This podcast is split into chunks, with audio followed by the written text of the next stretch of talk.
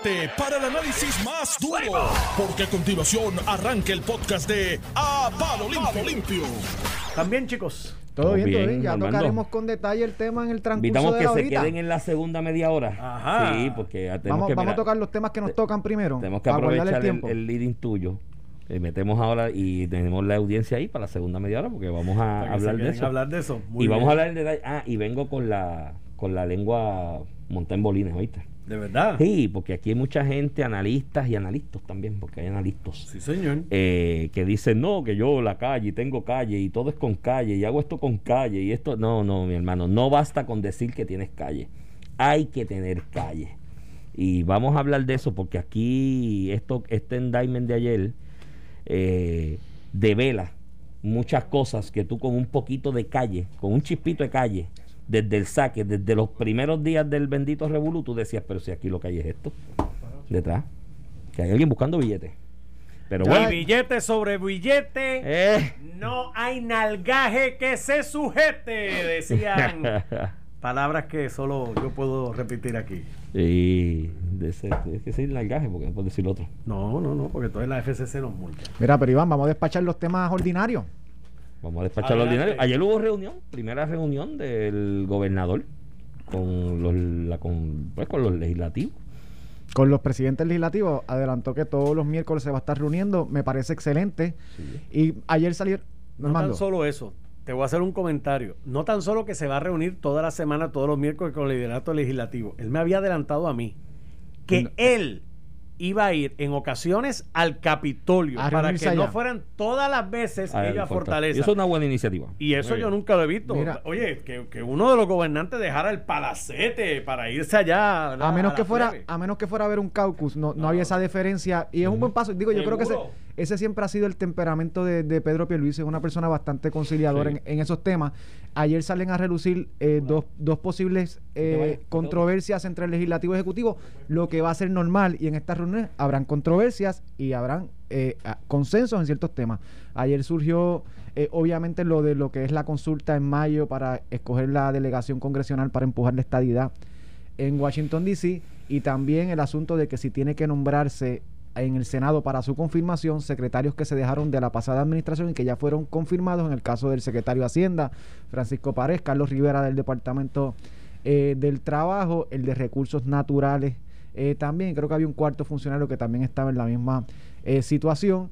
Eso supongo que llegará a los tribunales dependiendo si el presidente del Senado, José Luis Dalmao, tiene el aval del Senado y lo empuja para ir a los tribunales y cuestionar que no se le haya enviado a esos funcionarios porque ya Pedro Pierluisi adelantó que tiene el análisis legal y la jurisprudencia aplicable, la discutimos un poco durante el día de ayer, eh, que no requieren que él envíe esos nombramientos al Senado, así que veremos si termina o no en el tribunal. Y el otro par- la otra parte que sabíamos que iban a haber eh, controversias, la parte del estatus y la intención de Pedro Pierluisi de empujar por todos los canales disponi- disponibles eh, que Puerto Rico se convierte en un estado, amparado en la elección eh, pasada y la consulta de estatus. ¿Qué te parece, Iván? Pues mira, yo creo que la iniciativa tengo que respaldarla y, apoyarla de que una vez a la semana se reúna o en el tiempo. Yo creo que no va a ser sostenible una vez a la semana eh, eventualmente, según el calor de las tareas diarias de cada posición, cada puesto vaya incrementándose, ¿no?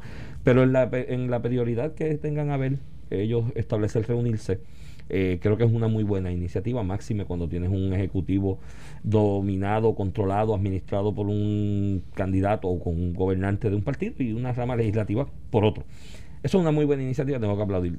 De esta primera, te tengo que decir que creo que deben en la agenda que se vayan a establecer periódicamente, sea semana a semana, o quincenal o mensual, ir directo a las cosas donde puedan hacer consenso y entre ambas partes adelantarlas. Porque en, en ambos temas que por lo menos resaltaron con mayor eh, eh, claridad a la luz pública ayer a través de los medios, son los temas donde no están de acuerdo que están súper distantes.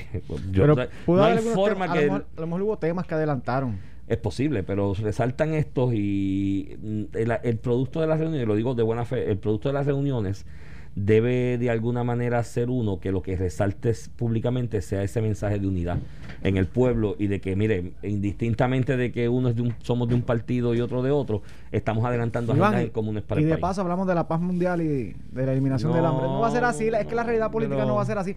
Lo que sí, y esto, esto Ricardo Rosselló lo hacía con los presidentes legislativos los lunes. Mm. Eran los lunes, porque yo tenía que participar de esa reunión y luego de la reunión bajábamos al salón de prensa los presidentes legislativos y yo Mm. a, a hablar un poquito de, de- de- de los consensos que se habían logrado en la reunión. Creo que ayer ocurrió, creo que el, el- el gobernador tiene que o, o insertar, insertar a alguien también en esas conferencias de prensa para que ponga, exponga, si el gobernador no puede,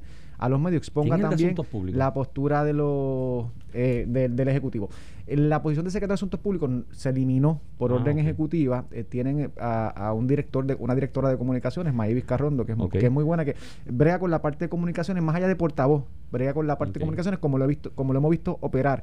Estas primeras semanas, que la secretaria de prensa Sheila Angleró es la que eh, da eh, algún tipo de información a los medios, lo que yo hacía antes, y es bien parecido a lo que se usa en Casablanca. En Casablanca la figura del portavoz el secretario de prensa. Nosotros, pues, desde Colbert, pues Jorge Colbert fue el primer secretario de Asuntos Públicos. No es el secretario de prensa, es la figura del secretario de Asuntos Públicos. Sí, y por sí. ahí, No, y en Casablanca se hace el brief diario por parte del secretario de prensa, pero es importante ese portavoz que...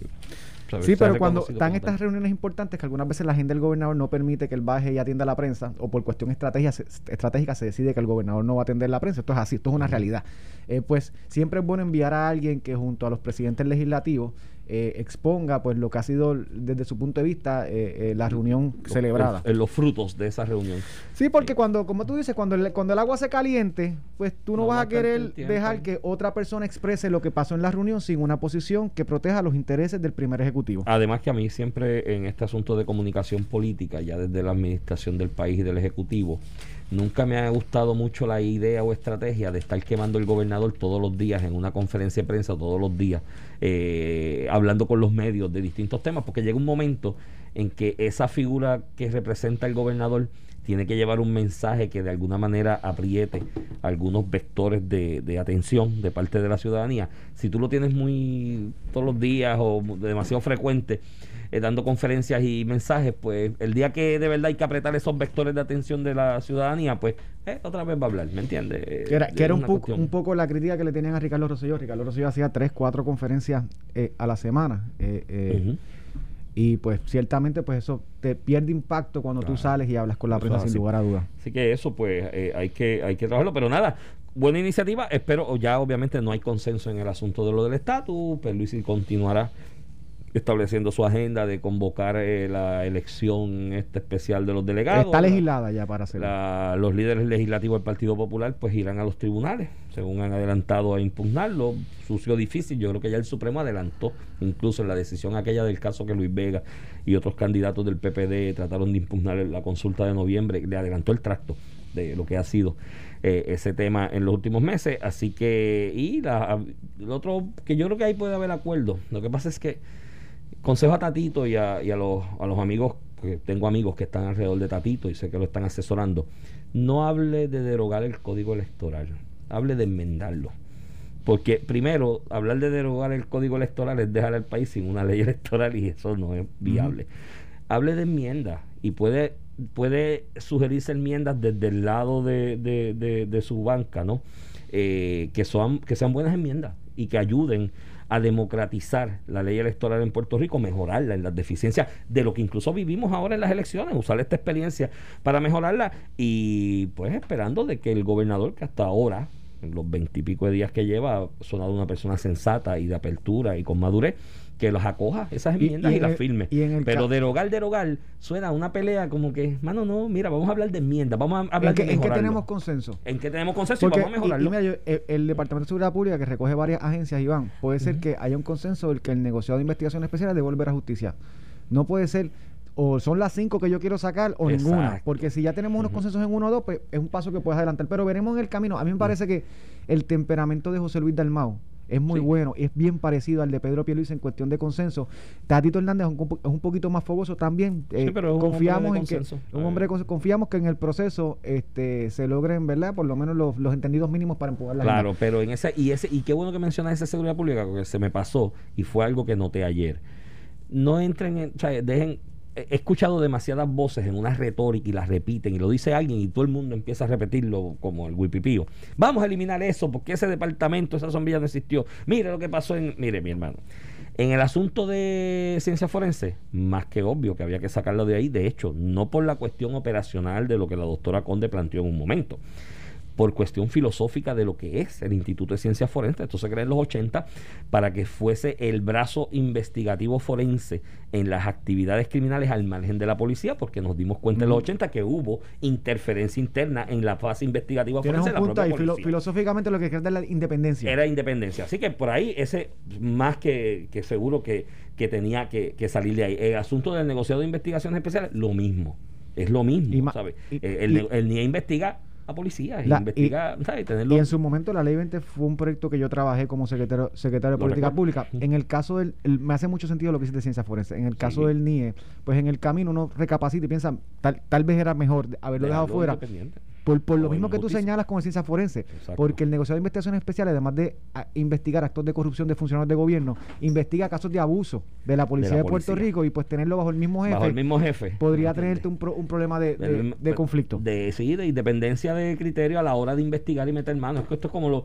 El NIE es como de alguna manera las divisiones de asuntos internos de la policía en algunos estados de los Estados Unidos, que debe tener su independencia de criterio, ¿no? Y debe tener una y esos dos me hace sentido, pero ya empezar a decir, vamos a desmantelarlo, yo no tengo ningún problema en que el 911, manejo de emergencia es el otro que está, ¿no? Manejo de emergencia. bomberos, policía, que estén bajo el mismo y, mira, y, organigrama administrativo. correcto. Yo, yo llegué a hacer un artículo de revista jurídica de la Universidad de Puerto Rico en el 2019 que cojo los presupuestos de qué es lo que gastaban en los pasados años y lo que gastaban eh, después de la fusión del Departamento de Seguridad Pública. Está constatado en los presupuestos aprobados y gastados que el Departamento de Seguridad Pública trajo ahorros sustanciales a la estructura de seguridad pública que se tuvieron que ajustar a más de 50 millones de dólares menos que cuando operaban eh, separadamente. Te lo digo porque una de las posiciones de, de, los que están opuestos al departamento es que demostró que no, que se gasta más. Pues no es así. La, la historia eh, eh, está ahí, es coger los presupuestos y analizarlo con los de los años pasados. La otra era que el 911 eh, se cogieron fondos que no se pueden utilizar para otras funciones para hacerlo. Eso no tiene que ver con la sombría, eso tiene que ver con una mala ejecución de que hay unos fondos que se usan para X y otras cosas que se usan para Y. De hecho, el señalamiento sobre los fondos del 911 que fueron mal utilizados vienen incluso de la pasada administración eh, del Partido Popular cuando no estaba la fusión del Departamento de Seguridad Pública. Eso es una cuestión administrativa que eh, se hace bien o mal dentro o fuera de una sombrilla. Punto. Pero a la larga, en las, estas otras instancias que se mantienen ahí, hasta el momento no he visto fundamento alguno por el que deba sacarse. Y, creo que hay que pegar el oído en tierra y dejar de repetir, porque aquí se repite mucho los papás. Hay que desmantelar eso porque eso demostró que, que no funciona. No, ha habido ahorros y ha habido eh, coordinación que es importante, ¿no? Eh, y yo creo que debe mantenerse así. Así que... Mira, y en otros temas, Iván, el impuesto al inventario que eso es el tema de cada dos o tres meses. Tengo que felicitar unas expresiones de Zaragoza que leí. Bueno, hoy eh, salen unas entrevistas, ¿verdad? Hablando cuento largo corto, cuento largo corto. Este Zaragoza, que fue secretario de Hacienda, que conoce el sistema contributivo muy bien eh, en, esa calidad, ¿verdad? Es senador ahora, está a cargo de la preside la Comisión de Hacienda en el Senado y ayer sacó unas noticias que hoy las reflejan todos los periódicos impresos, donde él propone eh, emitir o, radicó una resolución para buscar una vía para eliminar el impuesto al inventario. El impuesto al inventario no es otra cosa que si yo soy comerciante y quiero traer, por, por darte un ejemplo, 25 escritorios, eh, yo los pongo un archivo a lo que los vendo, yo tengo que pagar paulatinamente, periódicamente, un cargo por tenerlo en un archivo sin venderlo. Eh, los opositores a ese impuesto, con mucha razón dice, eso lo que provoca es que nadie traiga mercancía a Puerto Rico, porque yo prefiero venderla y una vez la venda la busco y no pago ese impuesto que me cuesta a mi comerciante. Eso provoca que en tiempos de pandemia, en tiempos de huracanes, en tiempos de crisis, de terremotos, necesitamos equipo, unas plantas eléctricas, lo que sea. Necesitamos equipo y no lo hay disponible en Puerto Rico porque los comerciantes se ven obligados a esperar a que alguien se lo compre para traerlo. O, compran o traen en el, en el almacén muy pocos para evitar un impuesto excesivo a lo que los venden. Y eso genera al presupuesto de los municipios 220 millones de dólares. Por un lado, yo creo que hasta los alcaldes coinciden que ese impuesto alimentario es una locura eh, contributiva porque perjudica al consumidor y, y porque al final del día eh, eh, limita nuestras posibilidades de, de atender eh, el- la demanda de ciertos productos máximas en emergencia. Eso por un lado. Eso yo creo que hasta los alcaldes lo aceptan. Por el otro está la realidad práctica. Y es que los alcaldes dependen en 220 millones de dólares de ese impuesto para sus funciones. O sea que los presupuestos de los 78 municipios dependen en gran medida de ese impuesto que se le llama impuesto al inventario, que es parte del impuesto de la propiedad mueble. Y en ese sentido, si lo vamos a eliminar, hay que ver cómo atendemos la, el- la, la pérdida de ingresos de los alcaldes que ya llevan eh, muchos años perdiendo ingresos reducir- municipales por la cuestión del plan fiscal. los municipios reducir gastos. Pueden reducir gastos. Han venido reduciendo gastos, Iván. O sea, los municipios tenían cerca de 375 millones de dólares Sí, del en- fondo de- del fondo general. del eh, fondo como- general. y eso pues se ha ido eliminando a, a- a llevarlo a cero. Ciertamente han tenido que ajustarse. Y la realidad práctica es que los municipios tienen su función. Y vuelvo, y- yo vuelvo y lo digo. El que te recoge la basura, el que te brega con la mayoría de las carreteras, es el municipio. Punto. Y pues no tampoco se puede dejar eh, descabezado. ¿Qué impuesto o qué alternativa buscamos para suplir ese impuesto que es perjudicial al consumidor? Es la gran tarea que la tiene eh, eh, Juan Zaragoza, que no es eh, que no ha sido el primero en intentarlo. En el pasado, incluso Tony Soto, que fue presidente de la Comisión de Hacienda en la Cámara, presentó varios proye- proyectos dirigidos a eliminarlo y tuvo obviamente la posición natural de los alcaldes. Así que ciertamente es algo que se ha tratado en el pasado, es algo que todo el mundo reconoce que está mal, pero el efecto práctico es el que no ha podido atenderse, que es cómo tú atiendes la pérdida de ingresos de los, de los alcaldes y los municipios. Mira, yo creo que debe haber una combinación de ambas cosas, Ramón. Creo que aquí se tiene que repensar la estructura administrativa de los municipios. Esto, esta- esa estructura responde a una realidad antiquísima de los tiempos de España, que la estructura es la misma en España. En cada esquina hay un municipio y tiene su alcalde y demás. Ellos en algún momento pues la repensaron. Se mantiene el municipio como unidad donde se aglutina la gente y se identifica y demás. Un alcalde como ese ente que recoge el inventario de necesidades de la ciudadanía de lo que es su demarcación municipal, pero tiene que reestructurarse la forma en que se maneja la chequera y la forma en que se maneja el recurso humano, por ejemplo, los equipos y demás, porque aquí tú tienes, Ramón, municipios que tú no sabes dónde eh, empieza uno y termina el otro, no te das cuenta. Vas en el carro y pasaste por un municipio y estás en otro porque la extensión geográfica no es mucha. Y creo que debe haber una combinación de ambas cosas, una reestructuración de la forma en que se administran los municipios para hacerlos más eficientes y más costo efectivos, que no tengan que tener tanto eh, erogación de fondos y tanta... eh, pues, a veces hay mucho gasto que es grasa en, en esa administración, con eh, atender el asunto del impuesto al inventario, que ciertamente es una atrocidad. Yo te voy a poner un ejemplo mío, práctico. En la pandemia, en medio, se, se dañó la lavadora de, de mi casa, de mi apartamento. En mi apartamento hay la particularidad de que lo que cabe es un de estos que son combo, una arriba, Arriba una abajo abajo, sí, y demás. apartamento. Y eso está diseñado así. Estuve desde abril hasta agosto Esperando que llegue. esperando que llegara uno, Pero porque no había en Puerto Rico en ese momento eh, Y- combos no, pero de es lavadora. que el mercado es así. Aquí hay incluso grandes cadenas. Y te lo digo porque tengo amistades que han comprado utensilios en remodelaciones. Se tardan 5 y 6 meses. Porque ya no es que se me acabaron. Es que mi modelo de negocio es tú me compras y yo, Y la, yo pido. la pido. Mírate el caso de las piezas de auto. Sí. En las piezas de auto, tú pagas hasta un shipping extra eh, para que te lleguen 48 horas. No las almacenan en Puerto Rico por el efecto práctico de que se vuelve insostenible el negocio porque tienes que pagar impuestos mientras no las y tú vendas. llevas el carro al, al taller. Porque una cosa es vender, pagar el impuesto cuando la vendes. Yo entiendo eso. Sí, sí, Yo la vendí, le puse un IBU, un IVA, venta ya, y eso o- es o bien- es cualquier legítimo. tipo de, de ne- de negocio. Pero una vez cuando alma- entre. as- almacenada. No, pero porque, porque se vuelve regresivo y se sigue acumulando y hace insostenible un producto que vale un dólar, puede ser que con los impuestos termine costando tres. eh, y encima de eso te crea escasez porque el, el comerciante dice, ¿para qué lo voy a tener ahí? Pagando ese impuesto, amén si lo vendo o no lo vendo. Y si no lo vendo, o pague cuando, impuestos. o, o cuando lo vendas, ¿no? Y eso es así. O sea, tú llevas tu carro a reparación y que te digan que tienes que dejarlo en el taller cuatro días, en un trabajito bobo que a lo mejor el mismo día por la tarde podías tenerlo montado porque es que hay que traer las piezas de Japón, pues No, no, ciertamente y, llora y se paga, y se paga una cantidad sustancial para que la pieza te llegue en 48 horas. Sí, o sea, esto pasa todos los días. Sí, sí. Eh, Yo creo que eso es una atrocidad, el impuesto al inventario. Así que nada, vamos a ver esa combinación de reducción de gastos de los municipios y otra forma de sustituir. Y Zaragoza dijo algo bien importante en una entrevista que leí de él en alguno de los medios escritos. Dijo, mira, va a llegar un momento en que el shopping center, el mall, como lo conoces hoy, va a ser un centro de entretenimiento. y mira cómo están cambiando. No, no, ya esos casos, ya hay uno. En, en Canóvanas, que es un centro de entretenimiento y hay machinas. ha tenido que transformarse. Porque la realidad de las ventas por internet, la velocidad con que se transmiten las mismas, se despachan. Yo he pedido cosas por internet que en dos días están en mi casa, ¿no? Eh, desde Estados Unidos. Así que esa nueva realidad y la pandemia pues de alguna manera empezó a reencaminar más aceleradamente ese, ese cambio. Va a ser así, va a llegar un momento en que el centro comercial va a ser un edificio ahí que lo va a tener que usar con, otra cosa. Con el efecto económico que eso va a tener, porque dejas de contribuir en una economía local. ¿Y qué, exacto. ¿Y qué eh, tiene eso entonces además como consecuencia sobre ese propio impuesto al inventario? Que aunque lo tengas, lo que estás recibiendo de él va a reducirse y puede llegar a casi hasta la, hasta la insolvencia, ese, ese pote donde estás metiendo ese impuesto, porque ya nadie va a almacenar cosas en Puerto Rico. Están en, en, virtualmente en, el, en el mundo cibernético para que tú le des un botón y lleguen a tu casa. Que de hecho, viste lo que hicieron con GameStop, los muchachos, ¿verdad? Los gamers. Se metieron, estaban jugando Nintendo con las acciones cogieron esa figura, ese eh, tiendas de juegos que ya ni existe, y le metieron chavitos unos por un lado de a 5, de a 10 pesos y crearon un revolú en el mercado de valores y está todo el mundo. De hecho, ayer en el brief de Casablanca, la secretaria de prensa dijo, los economistas del presidente están atendiendo la situación porque se puede convertir en un peligro si esos muchachitos millennials empiezan con la tecnología a hacer esas cosas. Muy bien. que eso todo puede ser virtual. Mira, en otros temas, Iván, este, sale una noticia hoy en el, en el Nuevo Día del nombramiento de Alberto Escudero como vicealcalde eh, del municipio de, San Juan. Este, y yo, un, un, poquito, ¿verdad? El, el, el, hecho o la reseña que trata de hacer el periodista es que el nombramiento fue rápido, porque se hizo el 14 de enero.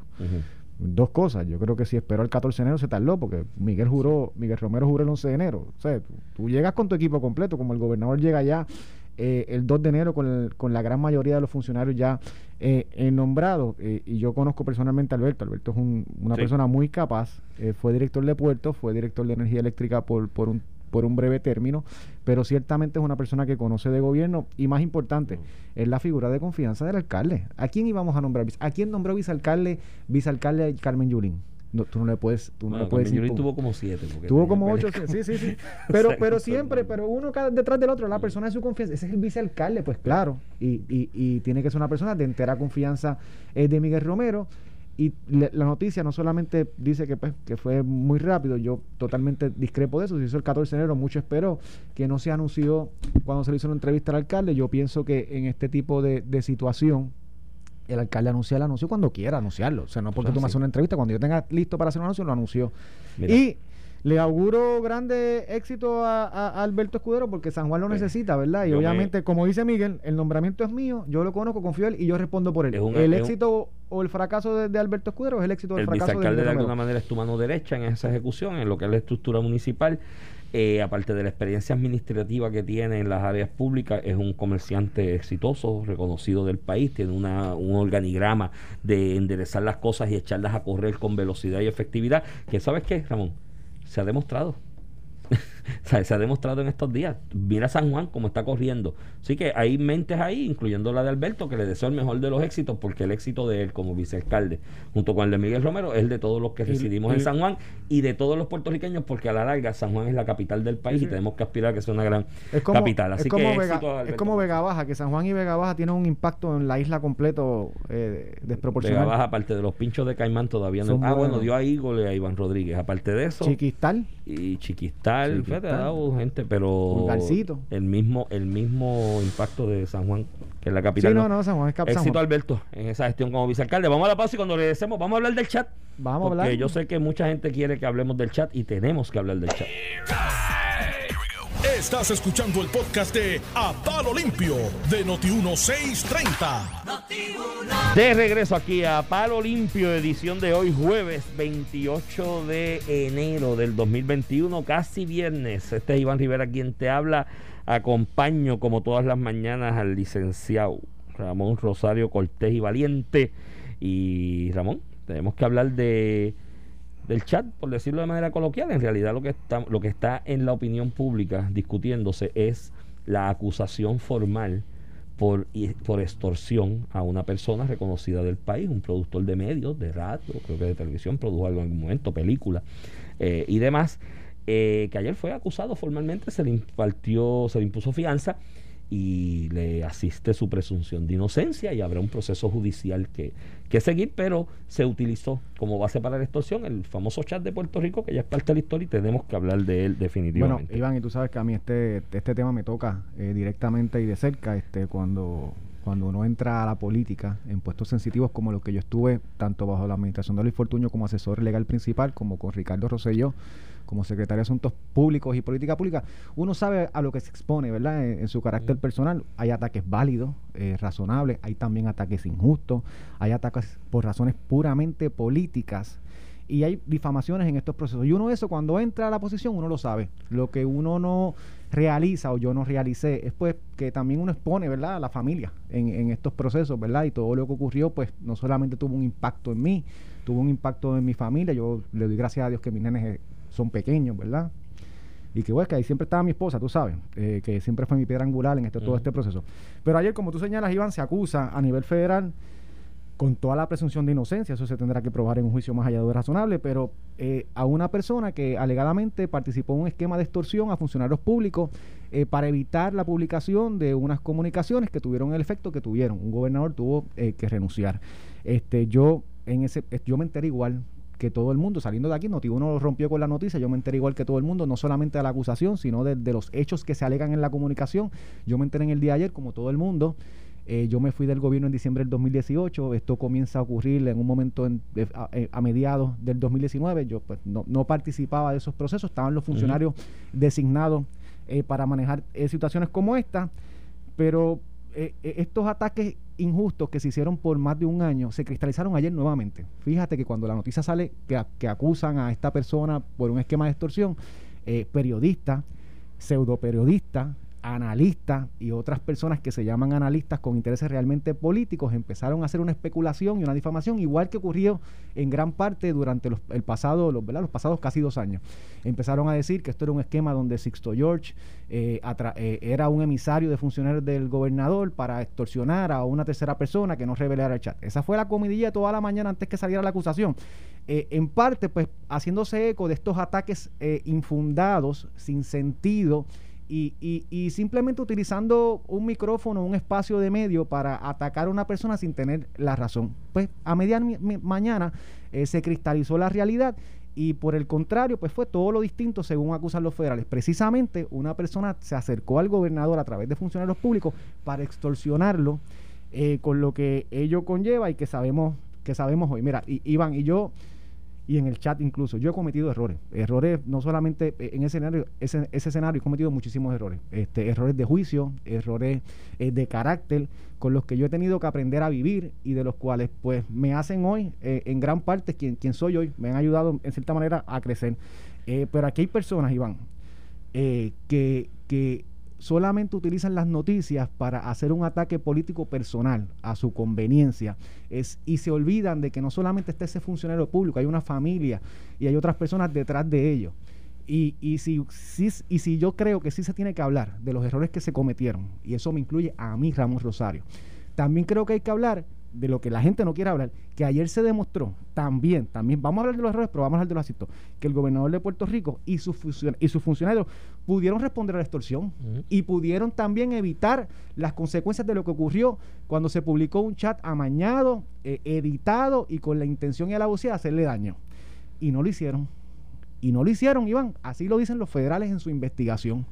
Eh, pusieron intereses personales eh, en riesgo, como ocurrió, eh, por mantener también eh, eh, la satisfacción de decir que se fueron sin cometer un delito como el que hubieran cometido sin efecto.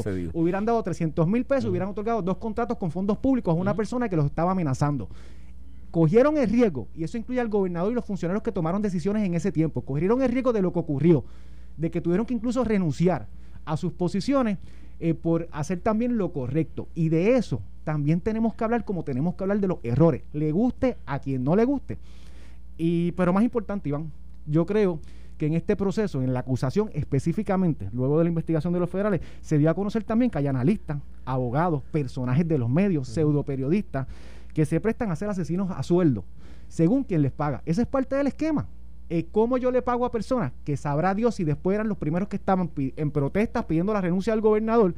Eran los mismos que se puso a disposición para beneficiarlo o protegerlo a cambio de dinero que no se le dio.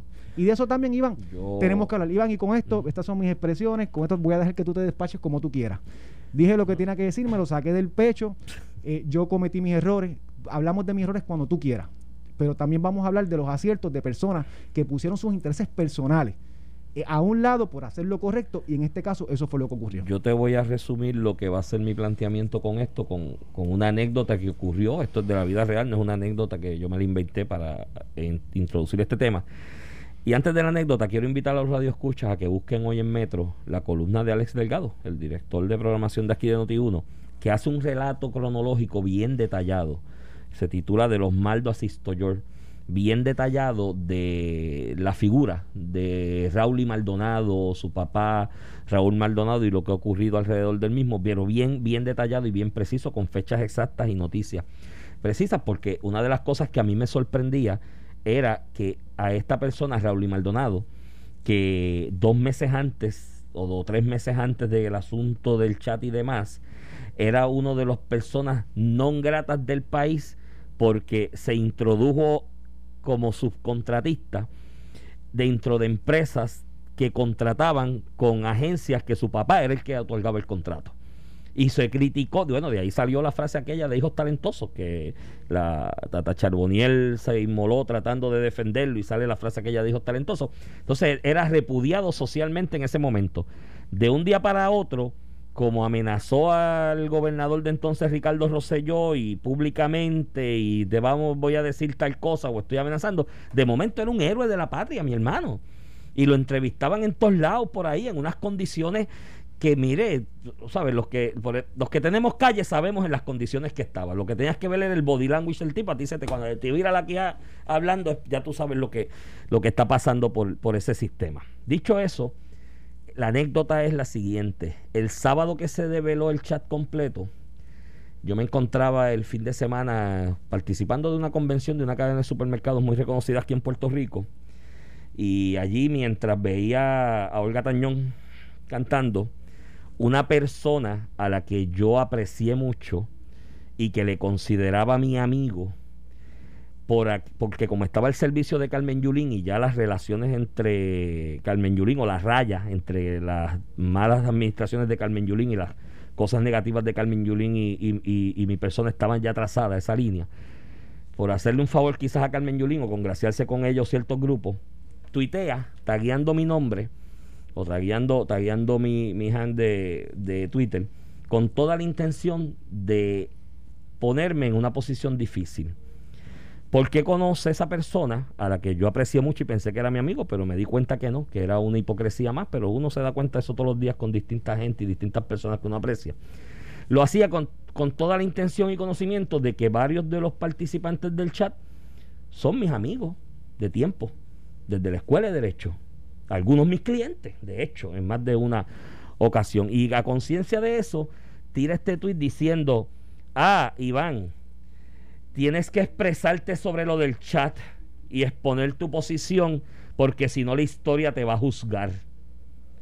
Cuando yo lo vi y vi la mala leche y la mala fe en el, en el tweet, le escribí, amigo mío, yo aprendí muy joven que en guerra de pandillas los decentes no nos metemos.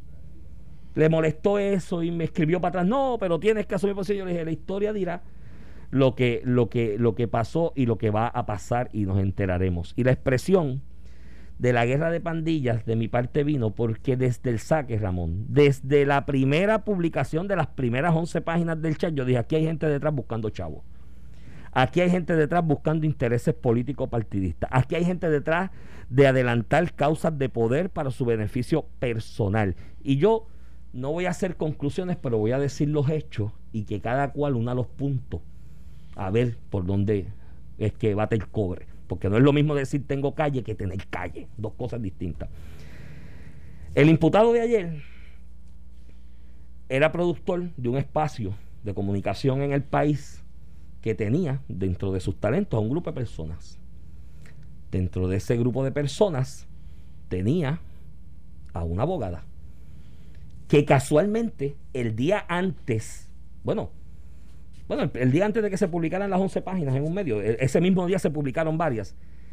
Ese, e, el día antes de que se publicaran en ciertos medios las primeras 11 páginas del chat, esa, esa persona, abogada y talento de este que hoy es acusado, acompañó a los Maldonados al Capitolio.